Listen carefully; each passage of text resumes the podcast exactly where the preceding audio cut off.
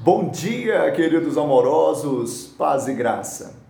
Paulo, porém, assolava a igreja entrando pelas casas e, arrastando homens e mulheres, encerrava-os no cárcere. Atos 8:3. O mesmo Paulo, ou Saulo, que consentiu na morte de Estevão, foi o mesmo que assolava a igreja, a igreja de Cristo. Mas onde ela se reunia? Um cristão, uma pessoa que procurasse pela igreja no primeiro século, certamente seria conduzida a uma casa, a uma célula, a unidade base da igreja.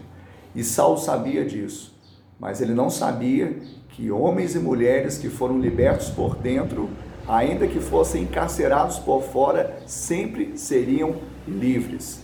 Porque se o Filho vos libertou, verdadeiramente sois livre. Seja livre em Cristo Jesus, seja liberto para a vida que Deus tem para você. Que Ele te abençoe, te dê um dia de bênção e vitória em nome do Senhor.